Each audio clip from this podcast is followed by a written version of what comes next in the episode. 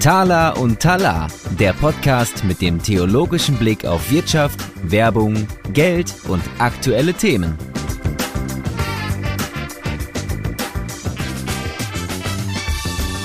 Herzlich willkommen zur neuen Folge von Thala und Tala. Mein Name ist Tobias Siebel. Ich bin Initiator von Thala und Tala, von dem Podcast und von der Konferenz, zu der man noch schöne Tickets erwerben kann. Ja, moin und ich bin der Co-Host. Ich heiße auch Tobias, allerdings Tobias Pusch. Ich bin Wirtschaftsjournalist und mit meiner Firma Wortlieferant auch Podcast-Produzent. Ja, Tobias, heute hast du uns, wie ich finde, ein richtig cooles, relevantes Thema rausgesucht. Worum geht's? Wen haben wir zu Gast? Ja, wir sprechen heute mit Dr. Marlene Kowalski von der Fachstelle Aktiv gegen sexualisierte Gewalt bei der Diakonie Deutschland. Und wir sprechen wirklich einfach mal über Themen, die nicht so angenehm sind, aber doch sehr mhm. wichtig. Ähm, vor allen Dingen jetzt heute in dieser aktuellen Zeit. Wir haben jetzt noch vor ein paar Tagen das äh, Dalai Lama Gate mit seiner Zunge und dem Kind. Und wir haben sowieso diese ganzen Debatten um MeToo äh, und Co also von daher sehr wichtiges Thema für Führungskräfte, aber auch für Organisationen im Allgemeinen und für uns Menschen, wenn wir zusammenarbeiten. Ja, und es geht auch um die Frage, wie man sich einfach so verhält im Alltag, auch im beruflichen Alltag. So, wenn man einen Spruch bringt, wenn man einen Witz reißt, klar, ist alles nach wie vor erlaubt, aber es geht so ein bisschen darum, Bewusstsein zu finden dafür, wo sind eigentlich so die Grenzen? Was ähm, ist noch völlig okay und wo hört der Spaß auf? Also dafür Gespür entwickeln und zu merken, nicht alles, was man immer so gemacht hat, ist vielleicht wirklich in Ordnung. Empathisch werden. Ja, genau. Und es geht generell um Nähe und Distanz und Professionalität und auch um den richtigen, weisen Umgang mit Macht und Machtgefügen und natürlich um ein ganz dickes Brett um das Thema wirklicher sexueller Gewalt, wo es jetzt nicht nur um irgendwie versuchten Spaß oder schlechte Späße geht, sondern ja. wo es auch wirklich sehr ins Eingemachte geht und um ganz gravierende äh, Fälle und Probleme, die wir auch in der Gesamtgesellschaft haben. Und mhm. deswegen mhm. finde ich das super, dass wir heute ähm, ja die Marlene zu Gast haben, die uns da wirklich mit hineinnehmen kann und dafür sensibilisieren kann. Und spannend vielleicht nochmal das Thema Gewalt ist eben nicht nur körperliche Gewalt, ganz, ganz wichtig, sondern es geht auch darum, dass Gewalt durchaus verbal ausgeübt werden kann. Also es geht nicht nur um physische Übergriffe. Ganz allgemein fand ich spannend, dass äh, Marlene auch sehr praktische Tipps gibt. Zum einen woran erkenne ich denn, dass bei mir in der Firma vielleicht was nicht in Ordnung ist und dass ich als Vorgesetzter handeln muss? Und dann erzählt sie uns auch gleich, was man dann auch konkret machen kann. Also es ist jetzt nicht nur ein theoretisches Erörtern, sondern es geht auch wirklich direkt in die Praxis. Klar, wie du schon sagtest, unangenehmes Thema, aber es nützt ja nichts. Man muss da hinschauen und man muss was unternehmen. Absolut. Und das sprechen wir auch an, ganz bewusst hier in der Sendung im Podcast. Dafür sind wir auch da, solche Themen zu äh, thematisieren. Und ja, hört rein. Los geht's. Genau.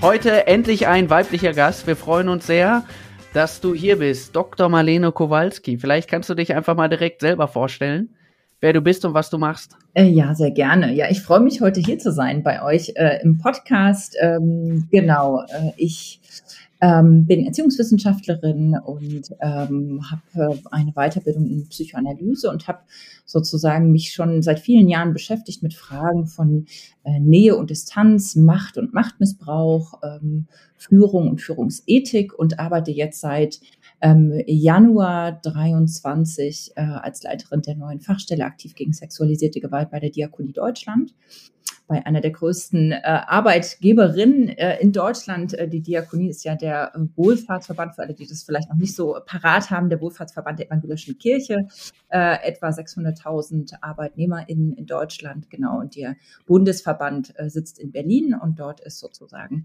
jetzt da eine neue Fachstelle eingerichtet worden, die sich eben speziell diesen Fragen auch von sexualisierter Gewalt, aber eben auch ähm, sozusagen Prävention, Aufarbeitung, äh, beziehungsorientiertem Führen äh, beschäftigt, äh, um das eben auch in die Landesverbände hineinzutragen und in die ganze ähm, Kultur sozusagen in Kirche und Diakonie. Das ist unser Anliegen.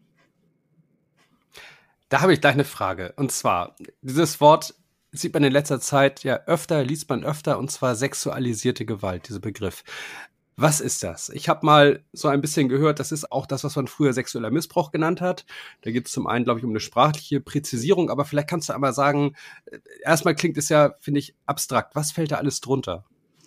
Genau, also Gewalt ist, ähm, und du hast es ja gerade schon richtig gesagt, sozusagen sexueller Missbrauch ist auch ein Begriff, der häufig auch im öffentlichen, im medialen Diskurs vorkommt. Gewalt an sich ist kein juristischer Begriff, äh, sondern ist ein sozialwissenschaftlicher Begriff. Also damit bezieht man sich eben auf diese verschiedenen äh, Gewaltkonstellationen in ähm, Beziehungen und äh, sexualisierte Gewalt ist sozusagen jede Form des äh, Machtmissbrauchs, in dem ähm, zwischen einer Person, die abhängig ist und einer Person, die äh, die Macht hat über ihn, sozusagen äh, Sexualität als Medium genutzt wird. Und wir unterscheiden eben noch ähm, zwischen Grenzverletzungen, Übergriffen und strafrechtlich relevanten Formen sexualisierter Gewalt. Und ähm, das ist ähm, auch ganz wichtig, dass man eben da nochmal ähm, gerade in Unternehmen oder in Einrichtungen sensibel ist dafür, dass nicht alles gleich sexualisierte Gewalt ist, aber dass eben Grenzverletzungen auch dazu führen können, dass sich eine Kultur etabliert, in der es zunehmend auch zu Übergriffen und dann auch zu sexualisierter Gewalt kommt.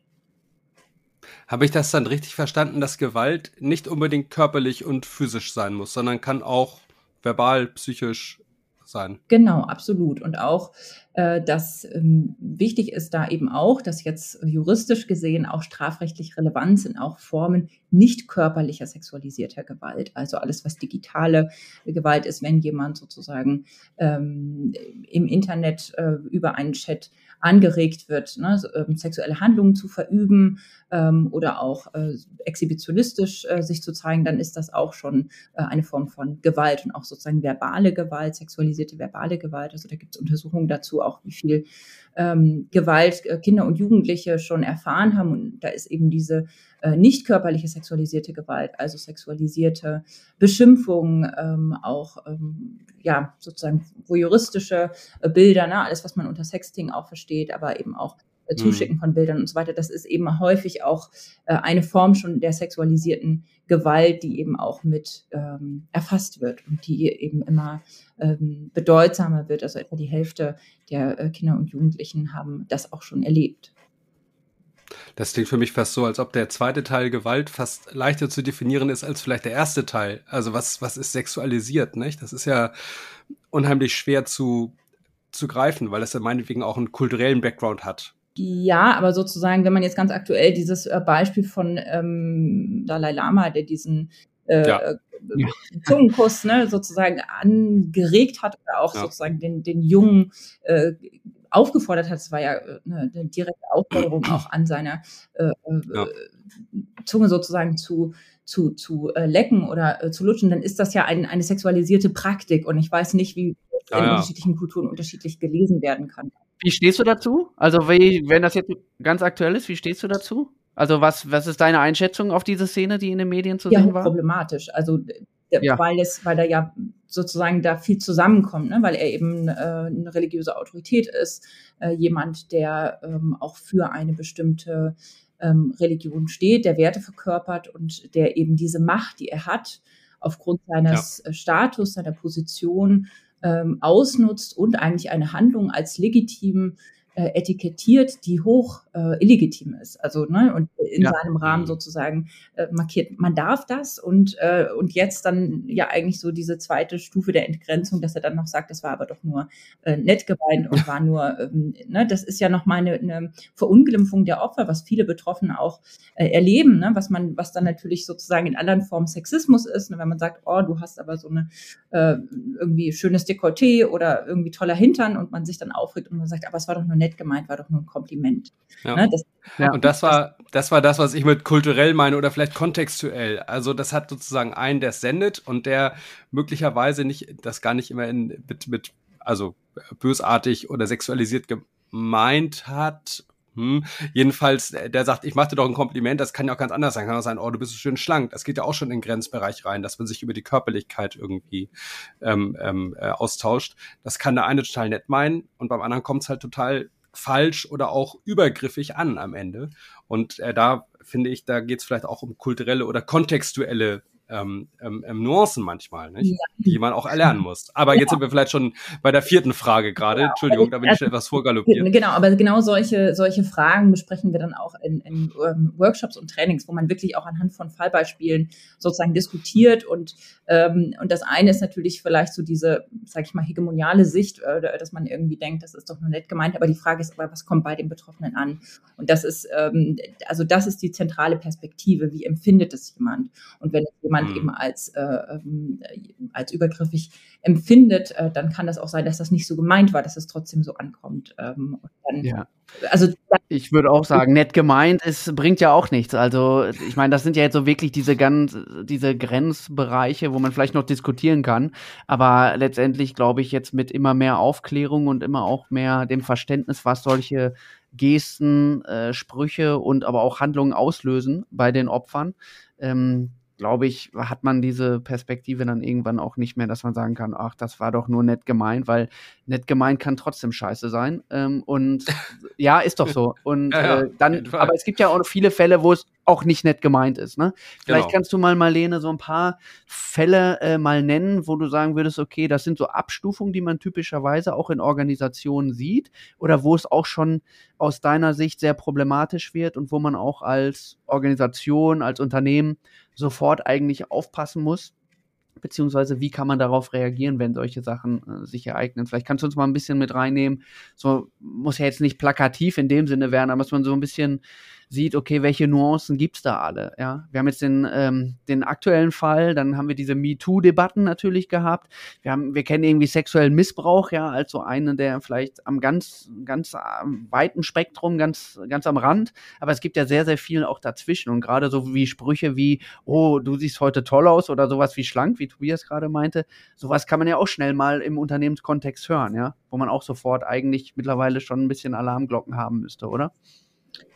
Ja, und ich will auch nochmal dafür sensibilisieren, dass es sozusagen um eine Form auch des Machtmissbrauchs geht, also wo es eine Person gibt, die eine ähm, bestimmte Position, bestimmte Rechte, bestimmte ähm, Möglichkeiten hat ähm, und äh, das sozusagen nutzt, um einer anderen Person, ich sag mal, nahe zu kommen. Und ähm, da gibt es eben auch Beispiele für sozusagen Grenzverletzung und Entgrenzung.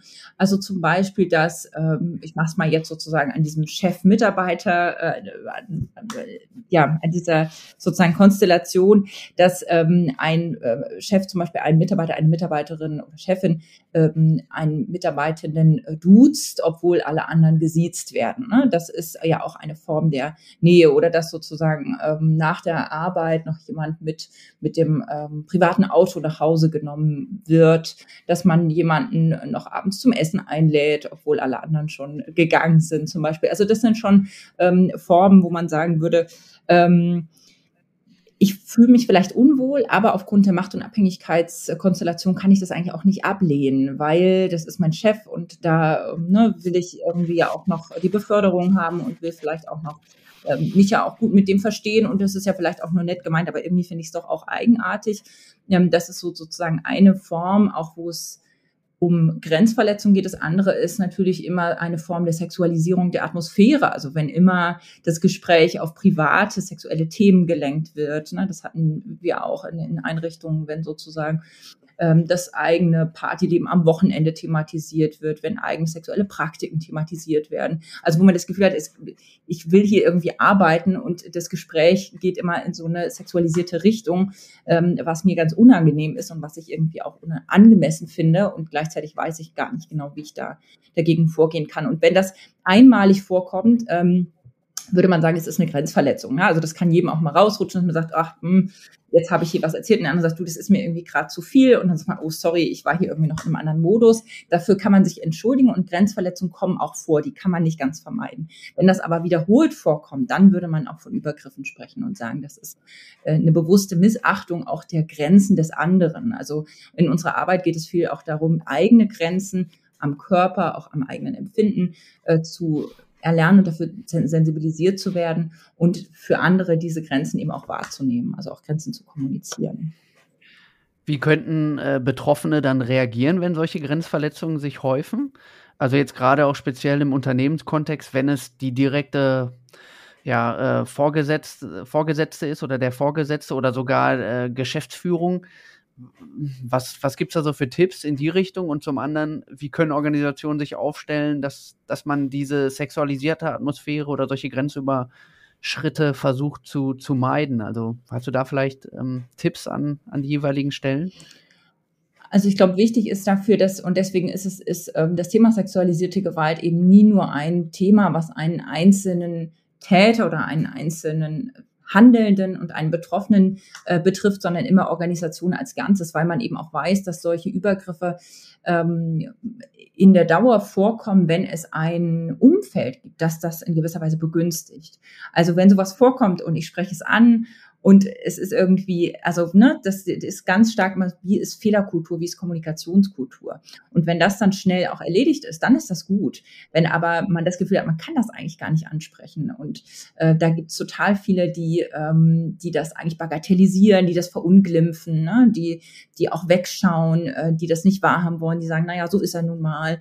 Ähm, dann merkt man schon, dass das ein sehr ungutes äh, Klima ist. Und das ist eben sehr wichtig, wo man eben auch merkt, man muss viel auch an Organisationen Organisationskultur als Ganze arbeiten, damit das ähm, eben auch äh, ja, gesagt werden kann. Und da ist, merken wir immer wieder, dass einfach Leitungspersonen eine unglaubliche Verantwortung haben, ne? da ähm, auch eine gute Kultur zu schaffen, äh, dass man eben auch über solche Dinge sprechen kann und eben auch Beziehungen reflektieren kann, also auch eigenes Fehlverhalten thematisieren kann und eigene äh, Beziehungen hier auch ähm, ja, äh, gut führen kann. Und das ist eben auch ein Teil unserer Arbeit, dass wir sagen, investiert in eure Beziehungen. Also ähm, Führung ist ja nie, also ne, wenn man jetzt mit Leitungspersonen arbeitet, Führung bedeutet ja nie, dass ich direkt ein Ergebnis erziele, sondern es bedeutet, dass ich Menschen führe, dass ich Menschen inspiriere, die dann wiederum Ergebnisse bringen sozusagen. Und die anzuleiten, äh, das wäre äh, wichtig, da eben auch wirklich zu investieren in eine gute, anerkennende, wertschätzende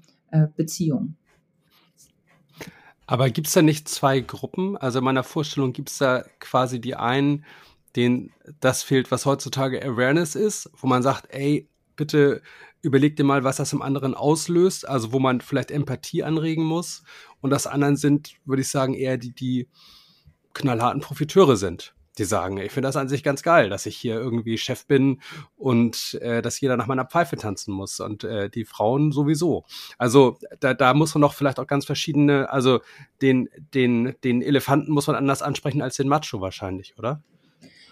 Ja, und äh, wahrscheinlich wird man auch nicht ähm, jeden gleichermaßen erreichen können. Also das ist ja auch ein, ein Teil der Wahrheit, dass natürlich auch nicht jeder sozusagen sich erreichen lässt. Ähm, und trotzdem äh, glaube ich fest daran, dass dieses Thema, was ja auch zunehmend Bedeutung in Kirche und Diakonie und Unternehmen auch bekommt, ähm, dass je mehr man, ähm, das war ja auch ein Ergebnis aus von MeToo, je mehr es sind, die äh, auch Awareness sozusagen zeigen und auch problematisieren, dass dann auch Führungspersonen nicht mehr umhin kommen, auch äh, sozusagen da sich damit auseinanderzusetzen, was eigentlich äh, gute Beziehungskultur ist. Wie ist das denn strukturell, also in Organisationen, jetzt vielleicht auch nicht nur in Unternehmungen? Was kann denn äh, eine Organisation in der Struktur auch schon verankern, jetzt sowohl vom Machtgefälle und Hierarchie, als aber auch in, ich sag mal, ganz vermeintlich banale äh, Tipps, weiß ich nicht, wie äh, nie zwei Leute alleine zu lange oder irgendwie sowas, ja. Also, dass man irgendwie solche Konstellationen schon gar nicht versucht äh, entstehen zu lassen.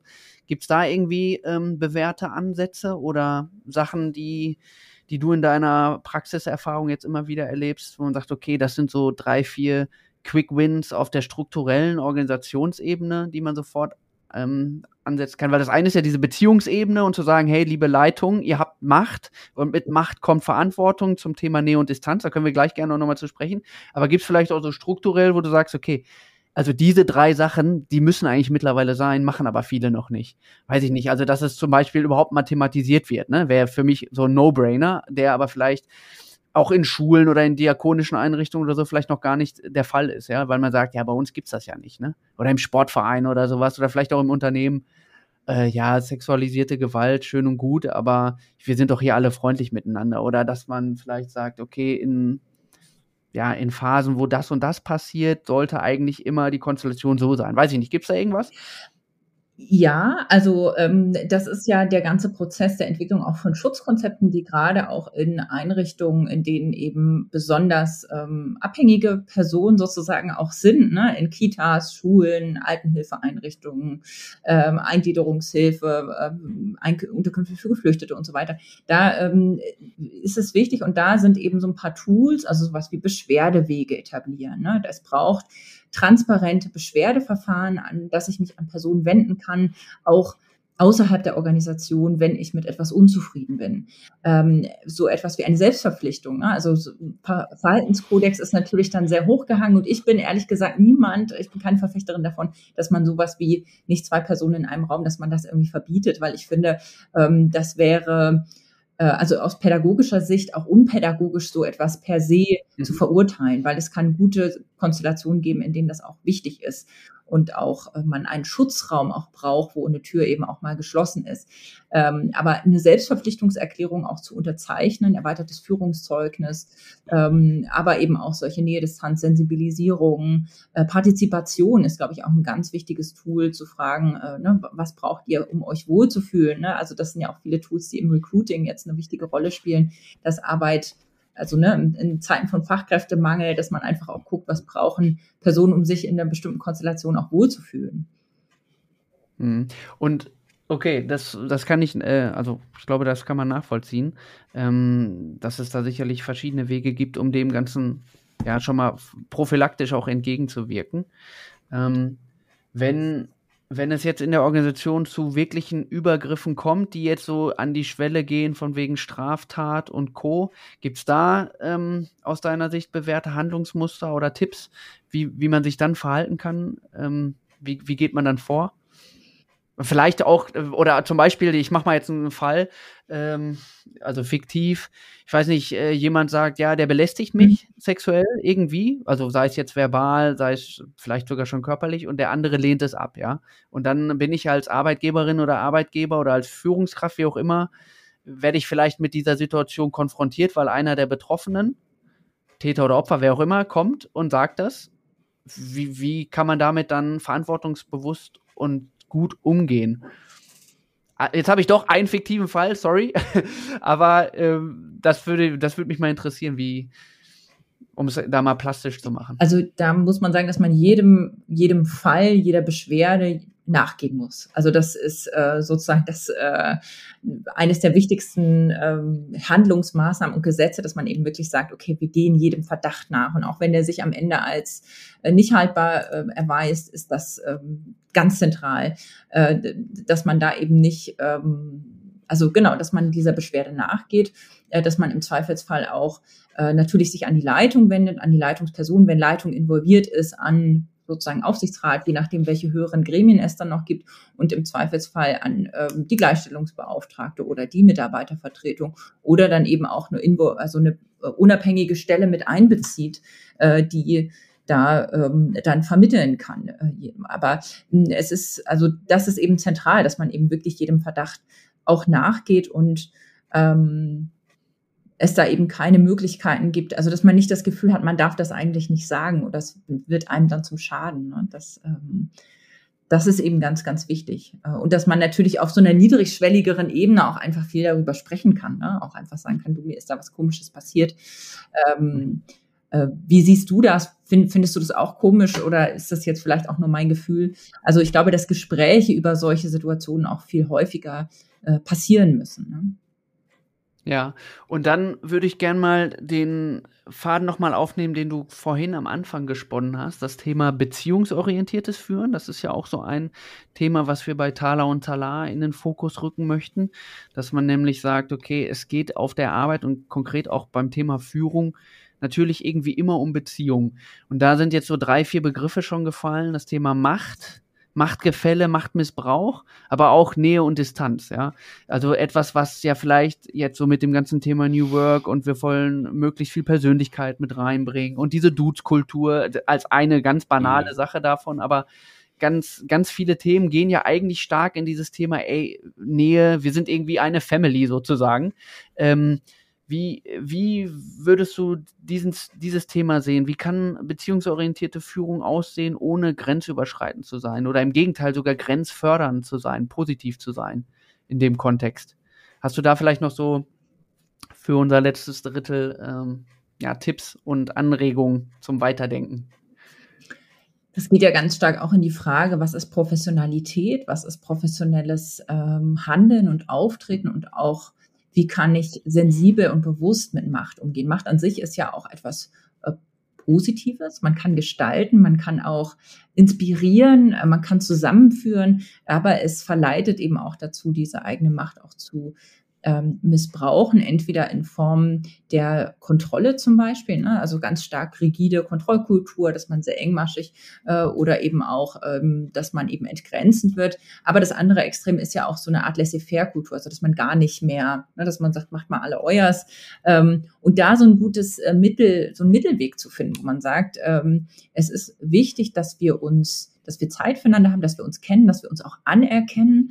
Ähm, und das ist typischerweise auch, zeigen auch ja Studien zu Organisationskulturen häufig zu ein äh, Klima, was dann auch dazu führt, dass Prozesse des Change Management möglich sind. Also dass man auch Kultur verändern kann. Und da bedeutet es eben schon, jeden Einzelnen auch ähm, zu sehen und zu fördern, also individuell zu fördern und zu fordern, Entwicklungsspielräume zu lassen, äh, Kreativität zu ermöglichen, ohne dass es eben ähm, ganz ähm, sozusagen eng und auch übergriffig wird. Ne? Und da immer wieder auch, also ich glaube, einerseits Freiräume, andererseits Grenzen auch äh, zu setzen und zu respektieren und da eben auch ähm, die Grenzen des anderen auch kennenzulernen und das zu thematisieren. Also ich finde, dass es häufig ein Schritt zur Sensibilisierung ist, die das Explizitmachen des Impliziten. Also das häufig, ne, wenn man sich nicht sicher ist, duzen wir uns, siezen wir uns, dass man es explizit macht. Du hier, äh, ne, so, wir, wir duzen uns alle, ist das in Ordnung für dich, ähm, ohne dass man es einfach so macht. Ne? Also man kennt das ja mhm. manchmal, dass man Leute trifft und die duzen einen, man weiß ja gar nicht, haben wir das irgendwie vereinbart? Ähm, Gab es da mal so ein Agreement äh, oder machen wir das hier so? Also das sind so, ähm, so Basics, wo man einfach auch über eigene Grenzen äh, spricht und auch sieht, was, ähm, was mag der andere und was braucht auch der andere für, ähm, für eigene ähm, Grenzen. Inwieweit ist denn das eigentlich ähm, realistisch, habe ich mich gefragt, in Unternehmen eine gute Kultur, sage ich jetzt mal, zu verankern, wenn die Welt da draußen ja irgendwie uns nicht unbedingt eine gute Kultur vorlebt. Also ist das realistisch, dass man ein Unternehmen eine bessere Welt erzeugt als außerhalb der Arbeitsstätte? Das hoffe ich.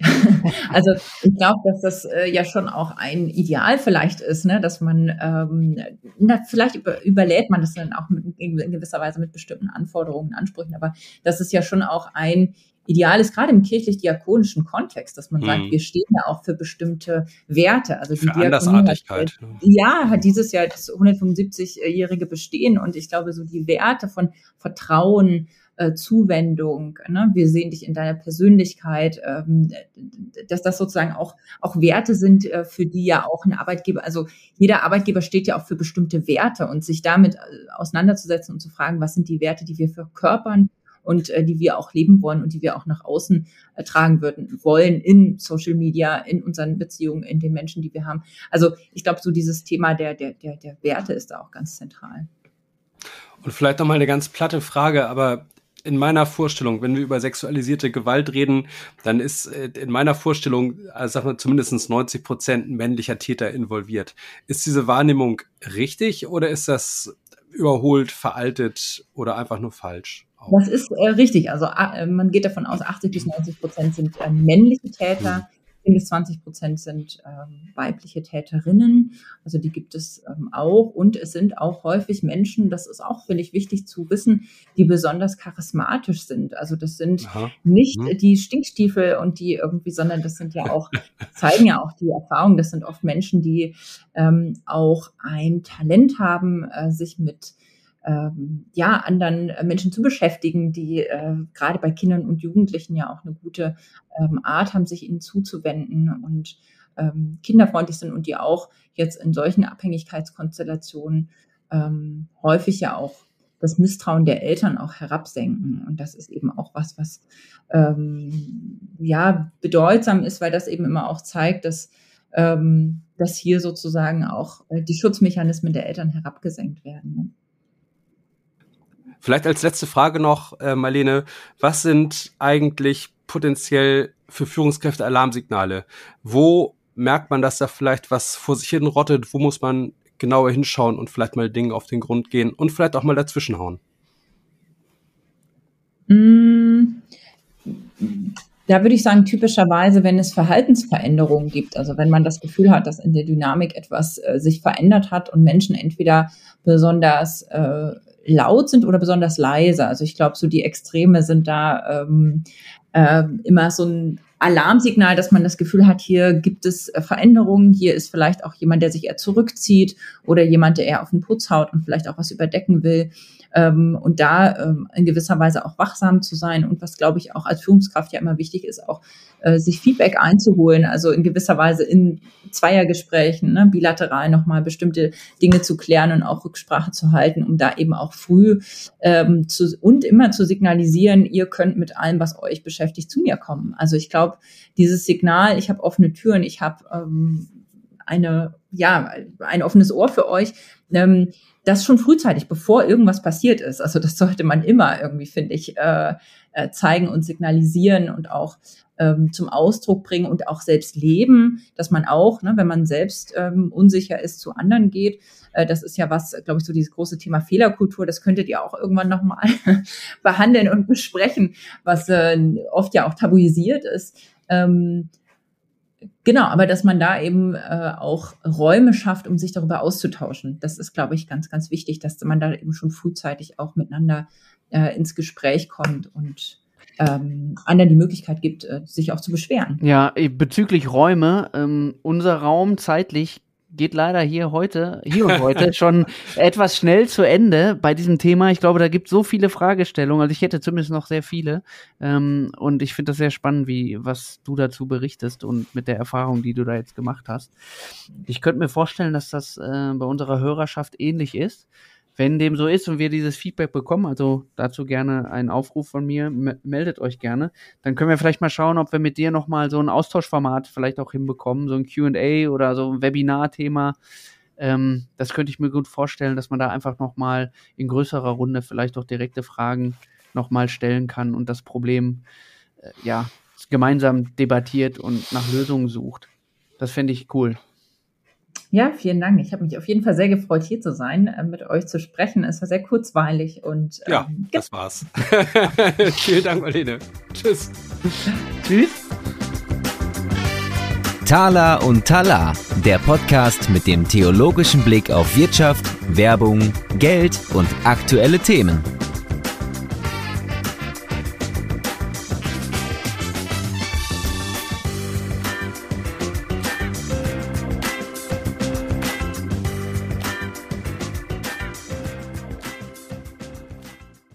Dieser Podcast wurde produziert von Wortlieferant.de